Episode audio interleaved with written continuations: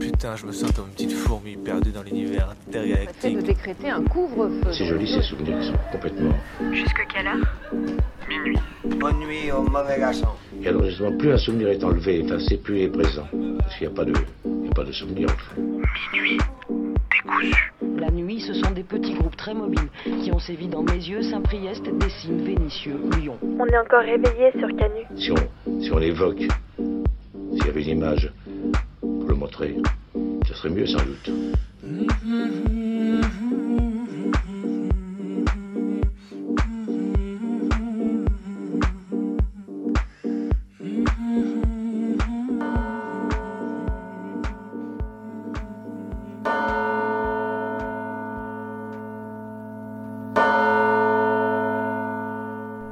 à nos balcons, dans nos jardins, de ne pas pouvoir profiter du beau temps qui nous nargue, de nos vacances qui s'effacent au loin comme des mirages, de notre spleen de confiné, il y a les oubliés, celles à qui on a toujours refusé un vrai statut, un vrai droit du travail, une sécurité sociale, celles qu'on appelle les travailleuses du sexe et qui préfèrent pourtant le mot pute, parce que pute ça claque, c'est fort, c'est assumé. Alors qui pense à nos putes en ce moment? Pas d'aide d'État pour cette profession-là, pas de possibilité d'exercer sans risque leur travail pourtant. Lundi, plusieurs associations ont demandé la mise en place d'un fonds d'urgence par l'État pour compenser l'extrême précarité financière de ces femmes et hommes qui n'auront bientôt plus d'autre choix que de braver le confinement, se mettant en danger, elles, eux, mettant en danger leurs clients, nous mettant tous en danger. L'argument de la santé publique est posé pour convaincre l'État de s'engager. Le corona permettra-t-il enfin qu'on commence à soutenir nos putes? Encore une fois, la police mutile. C'était samedi soir et elle avait 5 ans. Elle se baladait avec son père dehors quand elle a reçu un tir de LBD en pleine tête, à Chanteloup-les-Vignes dans les Yvelines, en marge d'une réaction populaire contre les flics. La police fait la guerre aux banlieues et l'état d'urgence sanitaire ne fait que donner des ailes à l'impunité des autoproclamés chevaliers blancs de la morale et de la sécurité. Plus que jamais, la police est dangereuse, plus que jamais son action est célébrée par les bourgeoiseux qui n'ont qu'à la bouche l'image du gentil gendarme face au vilain baqueux. Et aujourd'hui, plus que jamais, ce qu'il se passe dans les rues montre la faiblesse d'esprit de cette distinction. La police est raciste, classiste et homophobe. Quelle prochaine horreur attendons-nous avant d'envoyer chier leur contravention illégale? On scrolle sur un site d'info à la noix, et là, un petit morceau d'avant qui explose. Une rubrique cinéma. Découvrez les sorties du moment et les films à l'affiche. Le plus fou, c'est que lorsqu'on clique, il y en a des affiches, des descriptions des acteurs, actrices, des synopsis, tout comme s'il existait un monde parallèle où le mercredi 1er avril seraient sortis des films au cinéma. Un monde où les réalisatrices attendraient les chiffres des séances de 11 heures où je pourrais hésiter entre une comédie française, un film d'action et un film social, et puis finalement enchaîner deux séances parce que, oui, je ne fais pas grand-chose de mes journées. Et voir s'afficher ce monde parallèle sur mon ordinateur, ça, je peux dire que c'est une bonne blague. Tiana a 20 ans. Elle vit au Maroc. Il y a dix jours, elle découvre qu'elle est tombée enceinte. C'est une catastrophe pour elle. Garder l'enfant est inenvisageable, mais en avortant au Maroc, elle risque une peine de prison pour relations sexuelles hors mariage et avortement. Elle risque encore plus que cela, parce que nombreuses sont les Marocaines à se suicider, à mourir d'avoir acheté les mauvais médicaments au marché noir, d'une infection causée par une opération clandestine dans de mauvaises conditions. Alors Tiana appelle à l'aide sur un groupe Facebook féministe. En quelques heures, elle reçoit des dizaines et des dizaines de messages. On lui donne des contacts de gynéco à Casa qui pratiquent illégalement l'avortement des contacts d'association. Tiana enchaîne les rendez-vous. Dans les cabinets, à chaque fois, c'est le même calvaire, la culpabilisation. On la traite comme une moins que c'est-à-dire une femme qui a décidé que son corps lui appartenait. Tiana est en sueur, a très chaud et au bord des larmes quand elle ose leur demander de l'aide. Aucun gynéco n'acceptera finalement.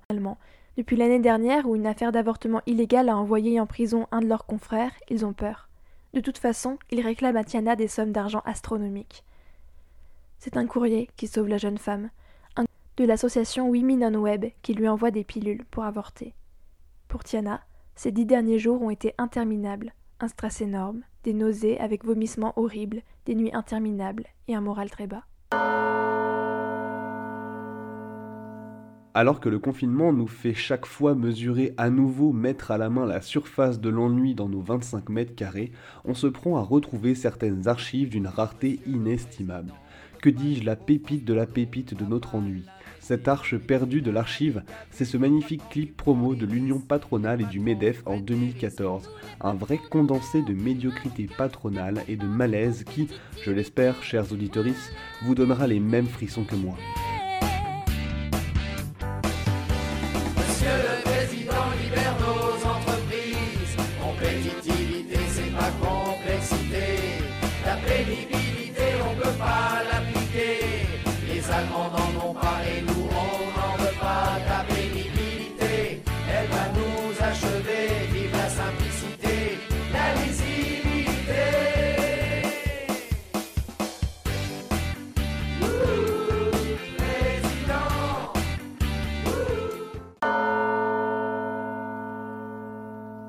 Environ 30% d'augmentation. Ce sont les chiffres dont on dispose pour mesurer l'amplification des violences conjugales en ces temps de confinement. Parce qu'être enfermé chez soi, ça ne veut pas forcément dire télétravailler, chiller sur le canapé, en profiter pour faire le grand ménage. Pour beaucoup, beaucoup, trop de femmes, être enfermé chez soi, c'est être enfermé avec son agresseur. On redonne le numéro vert des violences faites aux femmes, le 3919, et il faut le répéter. Vous pouvez sortir.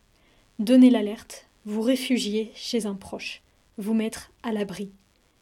Tout ce qu'il faudra pour que vous restiez en vie. Cet après-midi, comme tous les mardis, j'ai eu un cours par visioconférence. Il y a la tête du prof derrière sa webcam, le partage d'écran et le chat avec les autres élèves. Avec mes écouteurs, je peux choisir un petit fond musical pour écouter les consignes et rédiger en parallèle ma brève de minutes décousue et je vous promets que l'apprentissage de la publication assistée par ordinateur, c'est pas la même sur les tubes de médisant.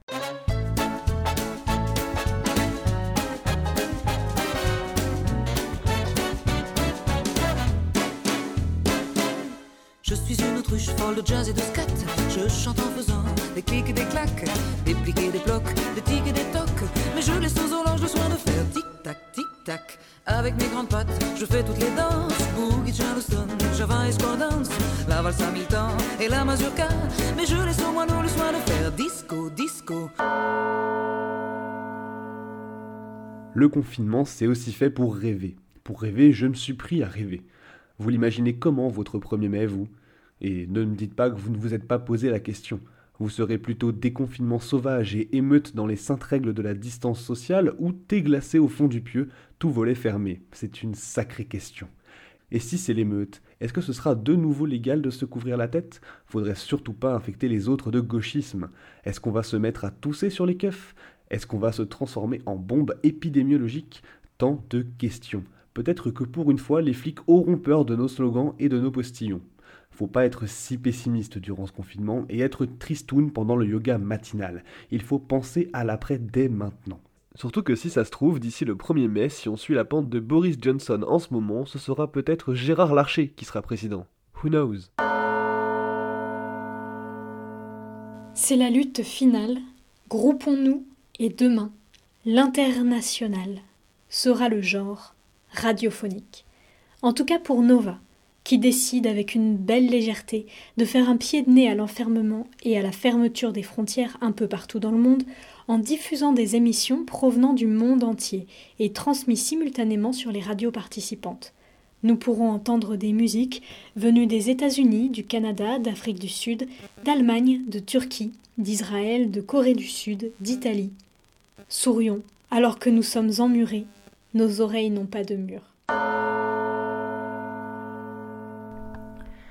Vous écoutez Minuit décousu sur Radio Canu le 102.2. Il est 23 heures passées pour vous, pour nous aussi qui en confinement écoutons l'émission derrière notre poste. Comme tous les mardis, on est là, en différé, pour coudre et découdre les fils de la nuit avec vous, coudre et découdre les voix avec Bebe et Colline.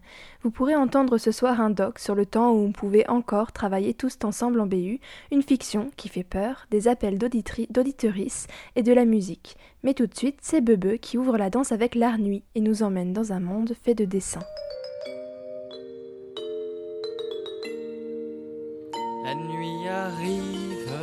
C'est pour qu'on vive notre ciné imaginé. Et si tu étais ci Et si tu étais ça? Et si tu dessinais? Et si tu dessinais, Et si on avançait Chez Minuit Décousu, on aime se raconter des histoires et entendre des histoires. On aime se laisser bercer par d'autres mondes derrière des mots, des images, voire des expériences. Des histoires que l'on nous raconte ou bien des histoires que nous nous racontons. Il n'y a pas si longtemps que ça, Colline nous parlait des histoires qu'on raconte avant de s'endormir. Parmi les dessins de Philippe Corentin, Anaïs Vaugelade et Claude Ponty, entre autres.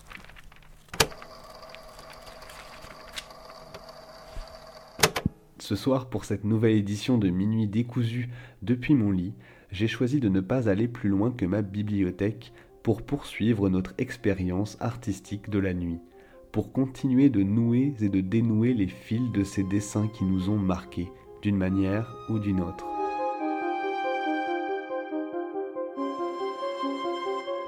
Ce soir, ce ne sont plus des dessins de papier à travers lesquels nous allons voyager, mais plutôt ceux qui dansent sur les écrans de cinéma ou de téléviseur.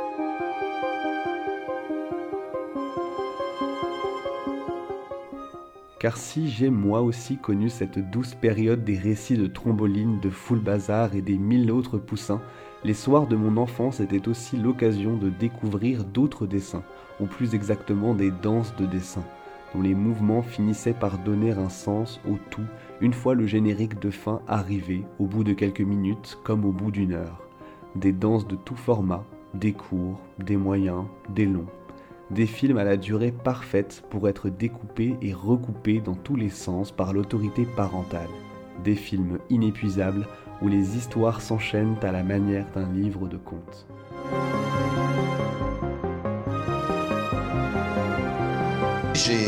J'ai été attiré par une forme de cinéma qui était assez simple. Enfin, je, ne prenais pas ça tellement au sérieux. J'avais envie de, faire des films, j'avais envie de les faire d'une certaine façon.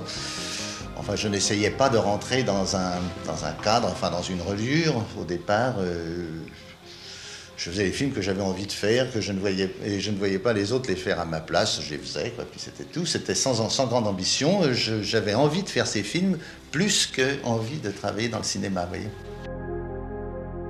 Ce soir, comme d'habitude, on s'arrêtera après l'histoire de la sorcière être témoin d'une forme de magie technique différente des autres films que je pouvais regarder.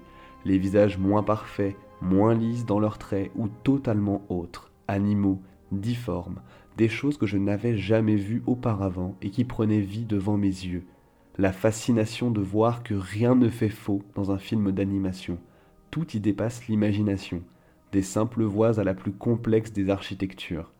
Un espace de création qui ne cesse de s'expliquer sans perdre sa magie première, à partir de quelques dessins ou de quelques photos et d'une bonne maîtrise du temps. Désirez-vous visiter mon château? Oui. Nous arrivons à la bibliothèque. J'ai une très belle documentation. Des écrits et des dessins de tous les pays.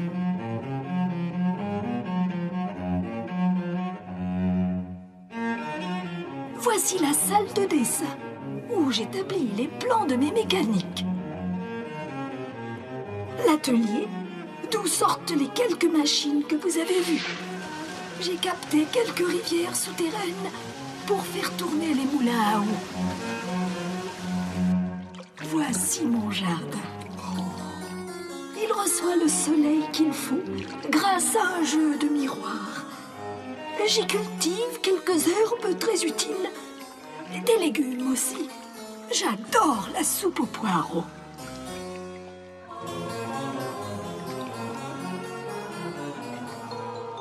Ce lac est très utile contre les incendies, mais je l'utilise surtout pour l'agrément. Ce n'étaient pas tous les films qui me plaisaient à l'époque. Avoir des parents qui avaient suivi d'assez près le festival d'Annecy assurait certes une programmation de soirées assez diverse pour mes jeunes yeux à peine initiés. Certains me paraissaient pourtant lents, peu rythmés, voire complètement farfelus. Une diction de dialogue vieillotte, des mimiques tirées à l'extrême pour forcer la compréhension. En bref, tout un tas de petites infortunes techniques, que je n'étais pas capable de totalement saisir, mais qui pourtant faisait déjà tiquer mes yeux d'ores et déjà habitués à des rythmes, des images et des dessins plus contemporains.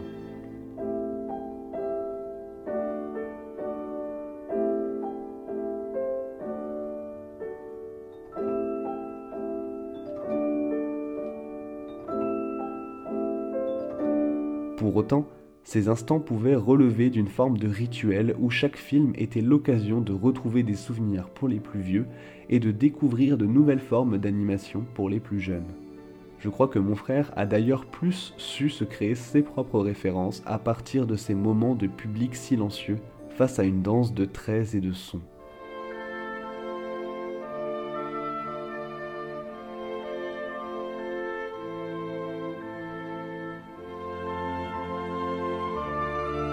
Personnellement, je suis resté accroché à ces imperfections, rebrassant à mon gré les mêmes titres et références que je revois depuis une quinzaine d'années. C'est tous ces ratés de l'image que j'ai finalement appris à apprécier, ces traits qui sautent, qui ralentissent pour donner un mouvement au rythme bizarroïde et au vide parfois long. La fascination de l'effet créé par seulement deux ou trois images qui se succèdent en boucle.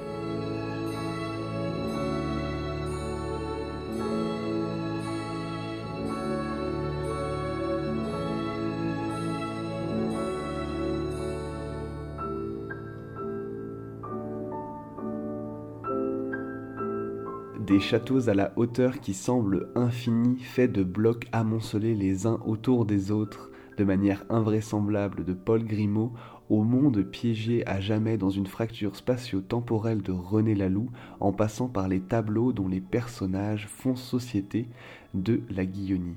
Tous ces mondes qui s'offraient alors à moi avant d'aller me coucher, un espace hors du temps et hors des lignes, ou plutôt un espace où les lignes ne peuvent tenir en place et débordent systématiquement.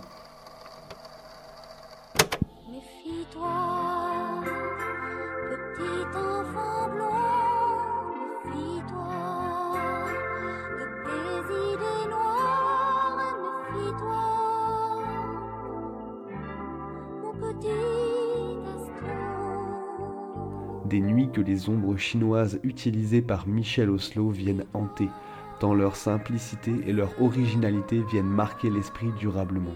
Un espace assez fou d'interprétation et de réinterprétation où les lignes ne viennent que se surimposer à ce que notre imaginaire dicte. Une expérience où plus que pour d'autres types de cinéma, nos sens viennent compléter les successions d'images qui nous arrivent les unes après les autres pour former une sorte de tableau mouvant personnel.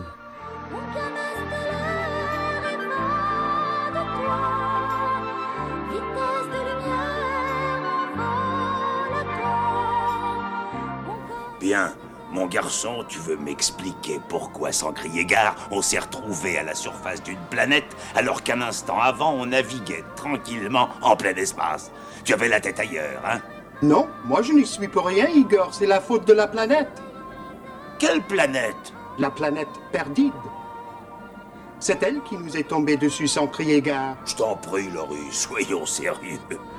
D'où est-ce qu'elle venait, hein? Du futur. Laurie, je crois que tu deviens complètement gâteux. Non, je ne deviens pas gâteux, Igor. La planète perdide a surgi du futur et on a été à deux doigts d'être écrasé. Et l'enfant, Laurie L'enfant Lui aussi, il a surgi du futur, comme tu dis Effectivement, Igor, avec la planète.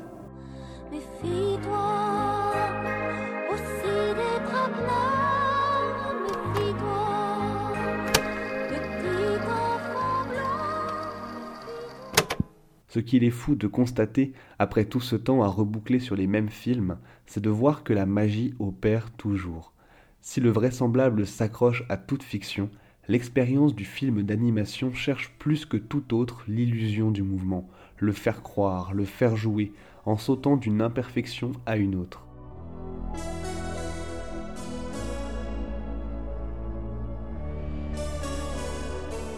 Euh, on aime. euh, là, c'est bon parce que les couleurs sont belles. et bon, euh.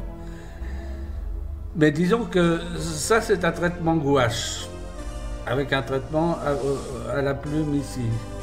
Bon, ça, c'est Faux. C'est réussi dans ce genre. Mais moi, ce que je voulais faire, c'était ça. C'était la planète sauvage, c'est ça. C'est ce graphisme euh, compliqué, riche, euh, avec des couleurs euh, complètement raffinées, pastel, mélangées avec des bleus, des rouges, des,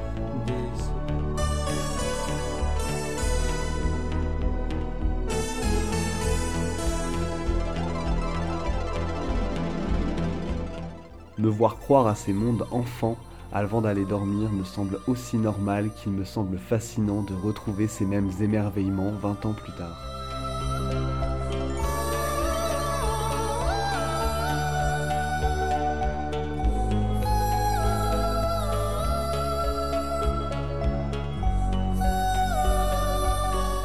Confinement oblige, ce n'est pas les moments qui manquent pour relancer des films, ceux qui donnent la banane, ceux qui nous rendent pensifs, ceux qui nous font peur, ceux qui nous font vibrer, ceux qui nous emportent et ceux qui convoquent des vieux souvenirs.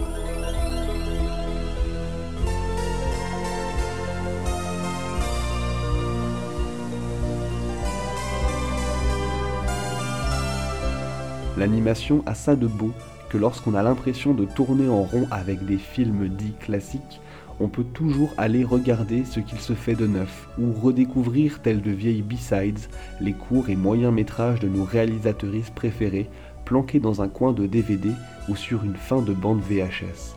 On y découvre ou redécouvre un milieu artistique et industriel qui s'efforce de combler le manque matériel par un plus créatif, où l'on ne connaît jamais la pénurie de rêves.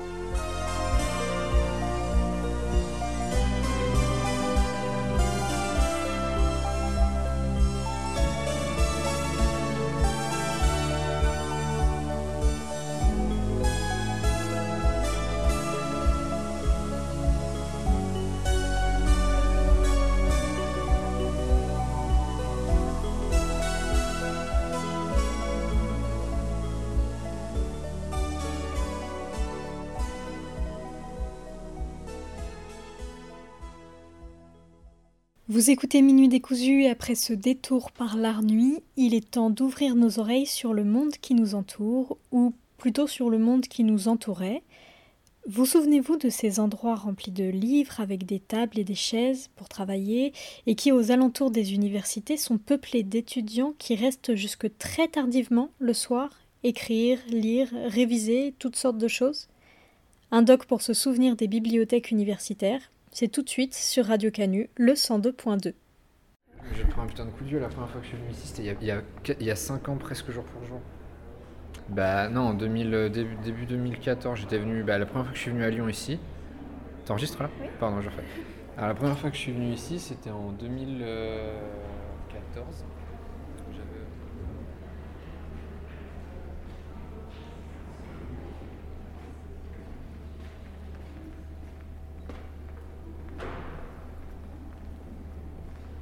Quasiment tous les jours. Ouais. Ouais. J'y reste même jusqu'à tard le soir. Eh, parce que je prépare l'agrégation.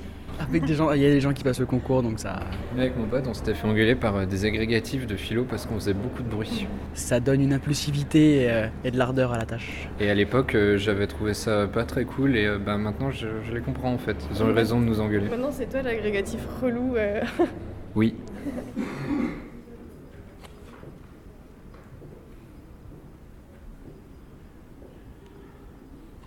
Ça me gonfle de travailler ici jusque tard. Après la fermeture de 19h et la réouverture euh, pour les membres particuliers euh, à 19h30. Moi j'ajoute que je dois avoir ma petite réputation maintenant dans la salle concours. Euh, puisqu'en fait, même si je suis pas toujours là, bah, en fait si, parce que j'ai un tas d'affaires que je laisse souvent, vu que je, en fait, vu que je ne travaille jamais chez moi, la bibliothèque est mon bureau en fait, et en particulier depuis un an et demi où j'en fais beaucoup. Et du coup, il y a un tas d'affaires. Alors, euh, c'est varié. Hein. Il y a des livres, il y a des polycopiers, il y a du papier, il y a des stylos. Euh, des fois, il y a du chocolat. Euh, il, y enfin, il, y a, pas mal de trucs. Et depuis un an et demi, ce tas donc, est à moi. Alors, il y a, une, légende l'an dernier. Il y a quelqu'un qui a posé un t-shirt et une brosse à dents sur ce tas. Et tout le monde a cru que c'était à moi et que je me brossais les dents en BU. Je, profite vu que j'ai la parole, je profite pour dire que c'est totalement faux. Euh, par contre, tout le reste, c'est vrai, par contre, c'était à moi. Genre le, chocolat, euh, les stylos, euh, tout ça, c'était à moi.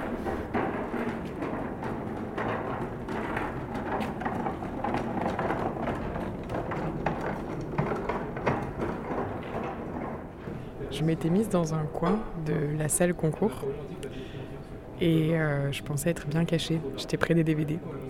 J'avais très faim et j'avais très envie de travailler et j'avais pas du tout envie de partir pour manger ma pomme. Et donc j'ai sorti discrètement la pomme de mon sac. Sans faire de bruit, personne ne s'est retourné. Et j'ai croqué dedans et je l'ai mangé. Et quand je l'avais fini, j'avais encore le trognon dans la main. Et là une personne de la bibliothèque est passée, m'a regardé. Elle a continué à marcher, elle s'est retournée, elle a capté le trognon. Et puis elle m'a dit euh, Mais vous n'êtes pas censé manger dans les salles de révision. Et il a vraiment eu l'air euh, complètement désemparé. Et c'était, c'était assez drôle et assez triste à la fois. Euh, c'est une bonne question. Je pense que c'est la machine à café. Tous les 4 heures. Ça on va faire une petite pause. euh. oui, puis c'est un moment convivial, on retrouve les gens. C'est c'est sympa. et de discuter avec, euh, avec ses camarades, voir où ils en sont, comment ça va.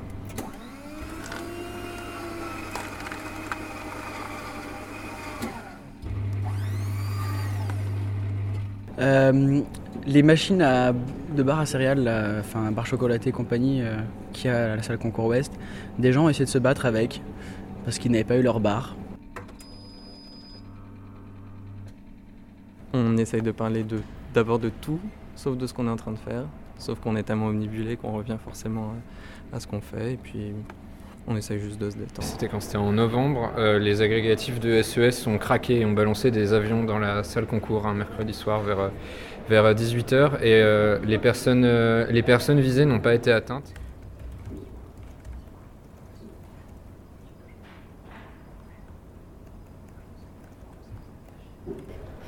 Qui faisait les meilleurs avions du coup? Je dirais pas, c'est pas à moi de le dire, C'était toi? Je pense.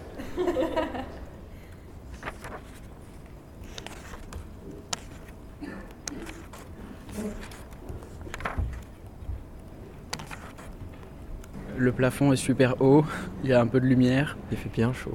Mais il fait souvent soit très chaud, soit très froid dans ces salles. Il y a de l'espace et l'esprit de travail qui règne, où je le trouve très motivant, très engageant. Euh, mais en ce moment, c'est un peu oppressant, surtout qu'on prépare tous le concours. Du coup, euh, je vais dans la salle et langues. Bah, je dirais au deuxième étage, euh, dans la salle histoire. Parce que c'est petite, et il y a des gens que je connais, donc voilà. J'ai deux préférences, les petites tables en général et j'aime bien avoir la grande baie vitrée dans mon dos. Il y a beaucoup de lumière naturelle, c'est pour ça que j'aime bien, parce qu'il y a du soleil, enfin je peux voir un peu de ouais, ciel. Euh, oui, la troisième rangée en partant de là-bas. Euh, la chaise tout à droite quand on est dans cette direction. Bah, sur le ciel, parce qu'il y a des. euh, Comment vous appelez ça Des fenêtres. euh, Oui, des verrières. Et les autres fenêtres, elles donnent sur. euh, bah, en fait, je ne sais pas. Parce que je regarde plutôt euh, les verrières. Genre être euh, voilà, dos à la baie vitrée, voilà, c'est tout. Alors voilà. C'est pas très pratique parce qu'il y a les reflets qui qui se mettent sur l'ordi, l'écran de l'ordi et tout, mais je sais pas, comme ça je vois toute la salle, c'est ouvert, ça, je sais pas. Non, d'abord, j'avais essayé d'a- d'aller dans la salle, je crois, du patrimoine où il y a tous les vieux livres parce que je trouvais ça très joli. Bonjour. C'était. Euh, C'est pour seulement travailler? Non, c'est juste pour regarder. Et on s'est fait jeter, mais alors magistralement, parce qu'on nous a dit qu'on ne travaillait pas sur ce genre de fond et que du coup on n'avait pas à aller dans cette salle. Alors, par contre, c'est une salle euh, euh, patrimoniale, donc euh, il faut laisser vos affaires à, à l'entrée. D'accord. Euh, si vous voulez, euh, vous regardez un peu les ouvrages. Mais euh, c'est- ce sont des ouvrages euh, rares et anciens et c'est. Oui, oui.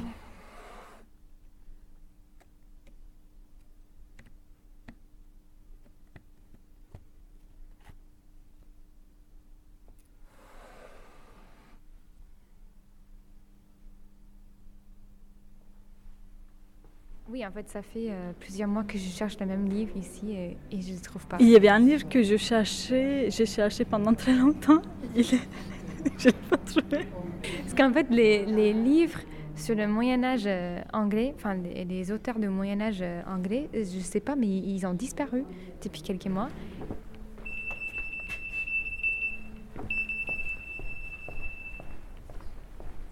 Bah, sur le, site de bibliothèque, on voit que ça doit être euh, à la bibliothèque disponible, mais c'était nulle part. Et ils pas. C'était un livre de théâtre. J'ai oublié c'était quoi. C'est marqué sur les, étagères que c'est voilà, c'est les rayons euh, auteurs euh, médiévaux anglais, sauf qu'il y a, y a que Shakespeare en fait, qui n'est pas médiéval. Et du coup, euh, il y a des, je sais pas où il se trouve, mais jusqu'au 16 février. Merci beaucoup. Je vous en prie. C'était un dimanche soir, euh, il, était, euh, bah, il était assez tard. Enfin, il faisait, il faisait vraiment, vraiment nuit, il devait être 20h un, un dimanche. Et sais plus, j'ai j'ai dû profiter d'une pause pour me prendre un thé à la machine à café. Et d'un seul coup, je vois un chat surgir des toilettes. Un jour où je bossais tard le soir, il, y a... il pleuvait et il y a un chat qui est rentré dans la Et bibliothèque. première réaction après 10 heures de travail, oh tiens, un chat dans la bibliothèque. Deuxième réaction, un chat dans la bibliothèque. Et j'essayais de le virer pendant une heure et à chaque fois que je l'attrapais, je le mettais dehors et je, enfin, je le mettais ici parce que genre j'avais essayé de le mettre dehors et les gens m'ont dit mais il va y avoir froid dehors et c'était vrai donc je l'ai juste laissé là. Mais à chaque fois que quelqu'un passait, il se faufilait là-dedans.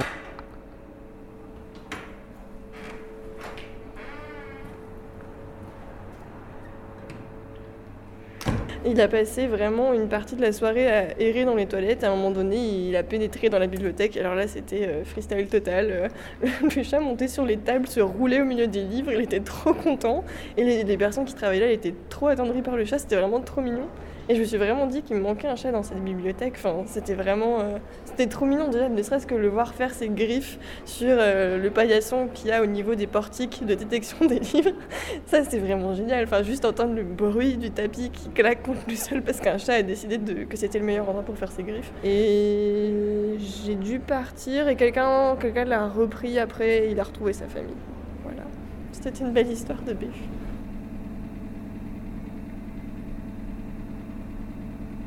Oui, j'ai déjà fait rencontrer, rentrer des gens illégalement dans la salle concours après l'heure. Et je me rappelle que la fois où j'ai compris comment rester très tard le soir, c'est-à-dire avoir accès à la salle concours, c'est vraiment un, nouvel, euh, un nouveau truc qui s'est ouvert. Non, mais alors si mes souvenirs sont bons, c'est juste qu'on était euh, une petite poignée de personnes en BU, alors et quasiment euh, exclusivement des agrégatifs qui préparaient bah, les oraux. Et euh, il y avait euh, un ou deux euh, M1 en perdition qui essayaient de terminer leur mémoire.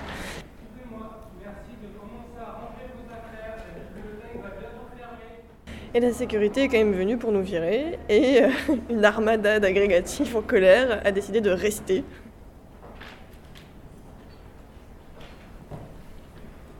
Et donc, de fait, eh ben, on est resté enfermé pendant trois quarts d'heure dans la baie.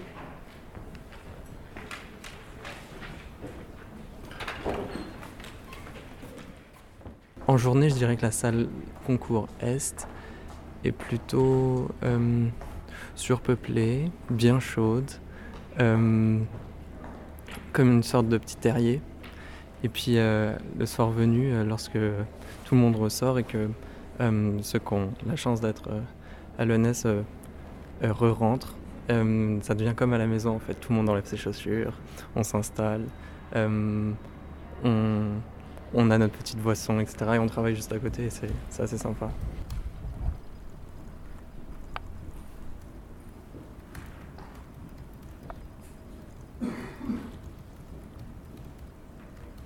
C'est beaucoup plus silencieux.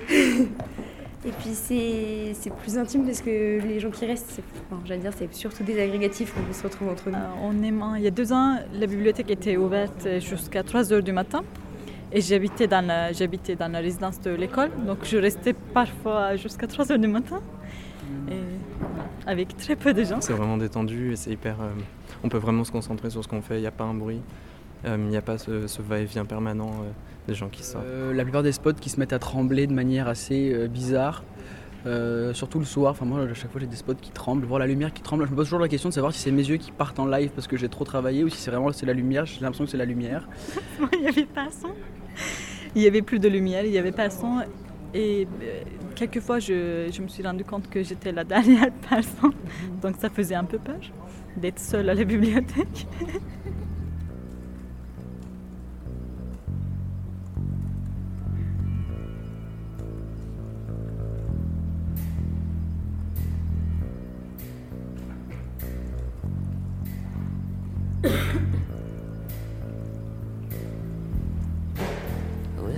Ça faisait un peu peur d'être seule à la bibliothèque.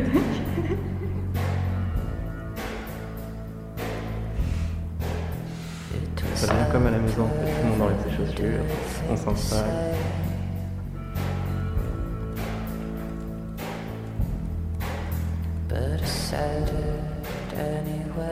Ah oui, bah, une fois, euh, je suis venue le 8 décembre. En fait, c'était fermé, sauf que euh, la porte d'accès euh, sur le côté du jardin était quand même restée ouverte. Donc, on était 5 dans la bibliothèque et ils n'avaient pas du tout fermé le reste. Donc, en fait, on pouvait se balader dans toute la bibliothèque alors que c'était interdit. Qui est rentré dans la bibliothèque. C'était en novembre, euh, les agrégatifs de SES ont craqué et ont balancé des avions dans la salle concours un mercredi soir. Discrètement la pomme de mon sac. Il y a quelqu'un qui a posé un t-shirt et une brosse à dents sur ce tas et tout le monde a cru que c'était à moi et que je me brossais les dents mais C'était 5 dans la bibliothèque et n'avaient pas du tout fermé euh, le reste. En fait, on pouvait se balader dans toute la bibliothèque alors que c'était interdit.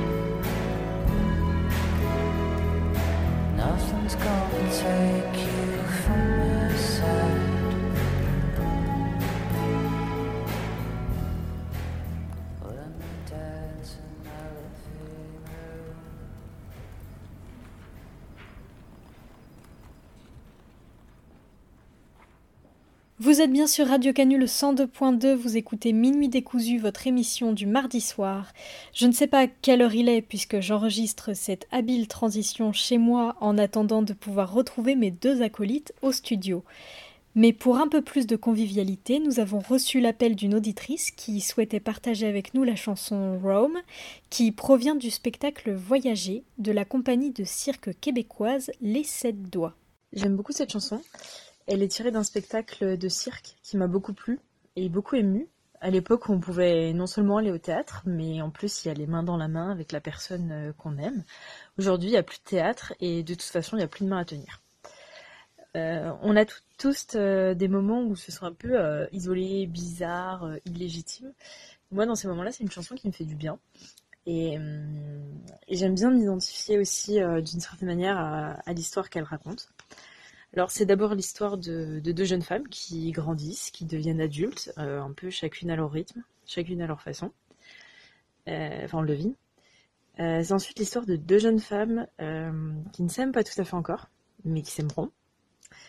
Et c'est surtout l'histoire de deux personnes qui savent qu'elles vont s'aimer, mais qui avant, avant ça se laissent le droit de errer, de découvrir, de se tromper, de voyager, de vivre des aventures.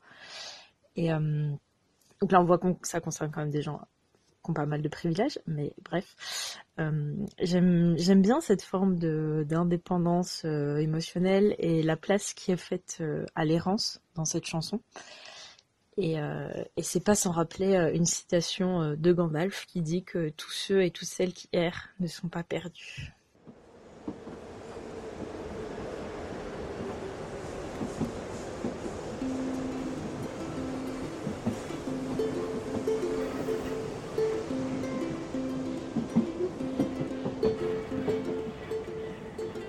This is the story of a girl named Sabine. She went dancing round the sky, her legs so long and oh so lean. I found her making all these clouds around her feet, and we sat close upon the hill to watch our universe beginning. Oh, she's so young, she's still the youngest of them all. I'll watch her weave her dreams so high and always be there if she falls. Now all at once she drops her fears and I'm in awe. She climbs back down from all the clouds. This little train, it moves so slow. I know I have to let her roam, roam, roam. There she goes. In time, I know our love will grow,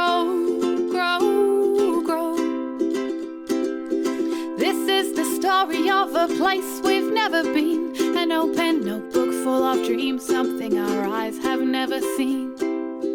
This is the time that we became adults and we reflected on our lives and thought of all the ways we'll grow. All sat behind our wanderlust, our big ideas will climb back down from all our dreams. This little train, it moves so slow. Know we have to go, we'll roam, roam, roam. Here we go. In time, I know our love will grow, grow, grow. Tender feet, I know these streets will find me. Lost in me, this journey's deep and timeless. Hold on to now, this day will not repeat. Keep on trying. Take it in. Today we're free and flying. This is the story of a new adventure here. An unknown ending plotted out for us with memories for years. This is the moment that our eyes are opening. These things we cherish in our hearts just now as we're beginning. Oh, we're so young, we've got so many years still. We'll watch our lives roll out in front of us, all moments to be filled. Little pieces of our minds we turn to song. We climb back down from all our dreams. This little train, it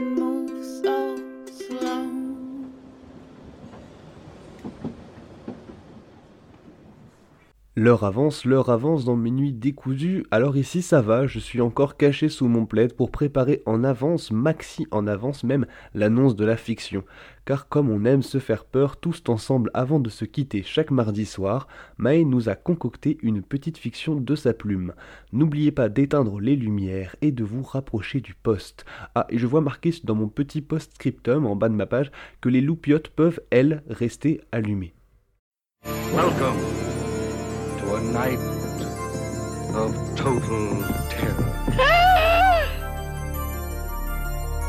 we all go a little mad sometimes. Johnny, You're still afraid.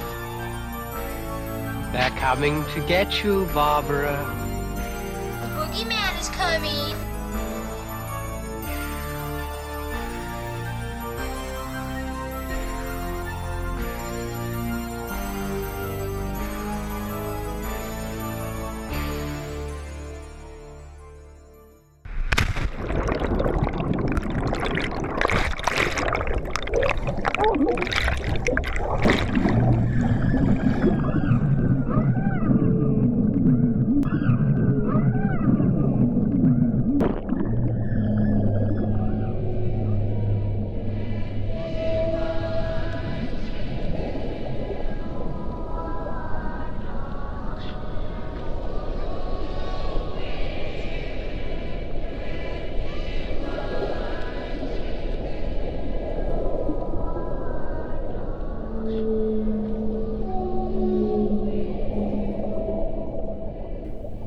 C'est comme un tourbillon qui vous aspire et vous noie.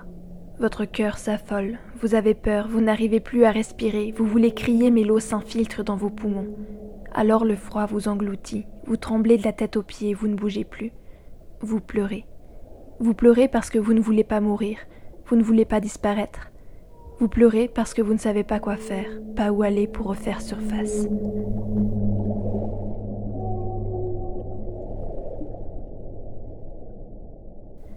Alors immobile, posé sur le sable noir du fond de la vie, les yeux grands ouverts, dans un éclat d'effroi, les cheveux flottant autour de vous comme des algues, vous reposez, bouleversé, torturé, perdu, foutu, irrécupérable.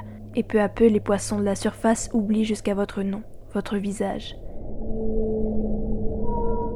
Et puis, ça y est, c'est comme si vous n'aviez jamais existé.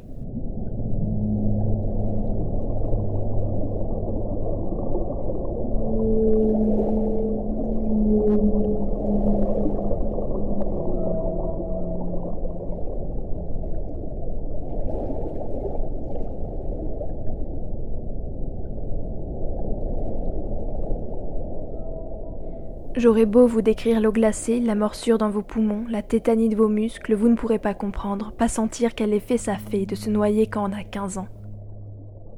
Aujourd'hui, et à jamais désormais, j'ai 15 ans.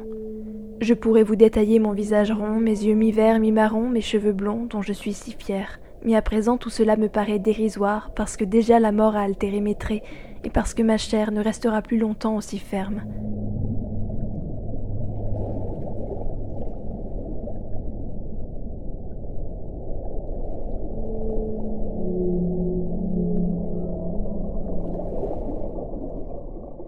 Ça vous dégoûte, n'est-ce pas?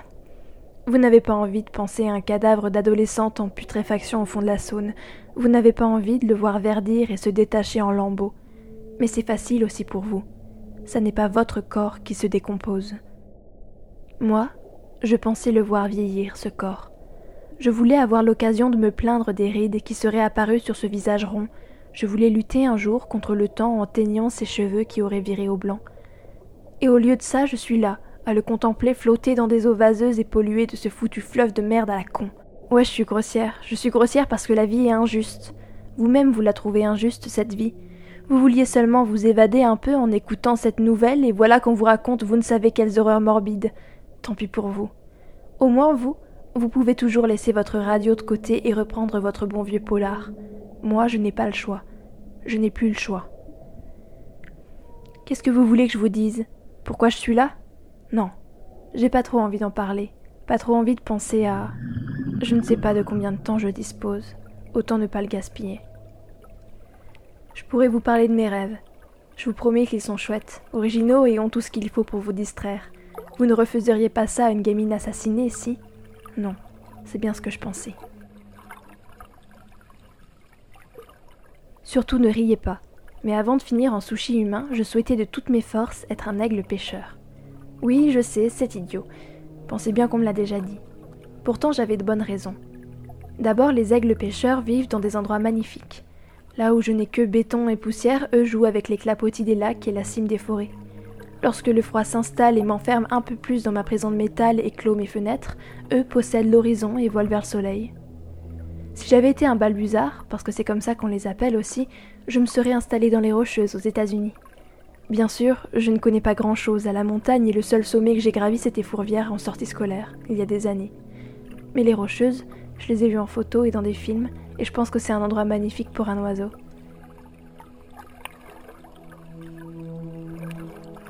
Ce qui me plaît tant chez les aigles pêcheurs, c'est qu'ils investissent les deux éléments que je préfère. Ils filent portés par le vent et l'instant d'après ils transpercent l'eau. Ils sont libres comme l'air et profitent de la douceur des lacs, c'en est presque injuste pour nous autres pauvres bipèdes coincés dans des cités d'asphalte. Oui, décidément, j'aurais voulu être un aigle pêcheur. Leur espérance de vie est plus élevée que l'âge que j'aurais jamais atteint, et leur bonheur est sans doute mille fois plus grand que le mien. Un aigle, ça doit aimer la chaleur réconfortante du jour sur ses plumes, ça doit jouir de la puissance du vent sous ses ailes et profiter de la caresse de l'eau sur ses serres. Nous, on a tendance à ne pas apprécier les plaisirs simples qui pourtant sont les seuls à pouvoir vraiment nous rendre heureux.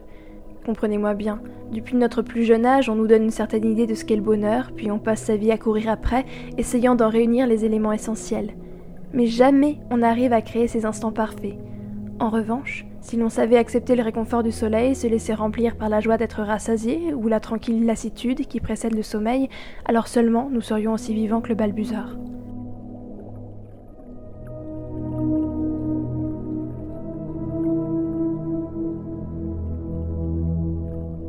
Je vous vois sourire. Je sais, c'est bien là les idées d'une adolescente de 15 ans qui en grandissant comprendra vite que la vie n'est pas aussi simple. Sauf que vous oubliez que je ne grandirai pas. Mais peut-être qu'un jour, alors que mon corps ne sera plus, un petit bout de moi, contenu dans l'estomac d'un poisson, s'envolera avec l'aigle pêcheur. C'est tout bête comme pensée, mais qu'est-ce que c'est réconfortant quand on est mort?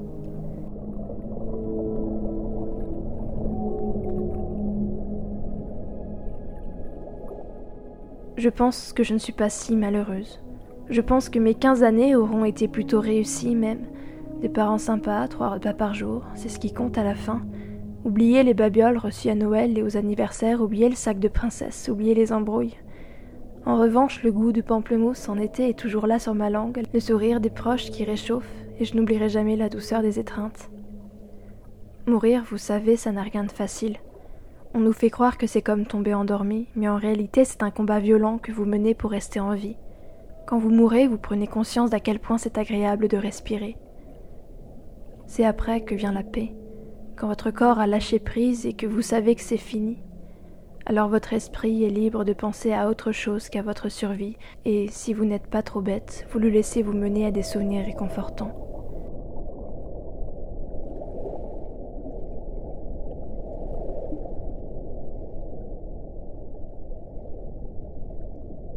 Moi, je ne me souviens plus de grand-chose maintenant.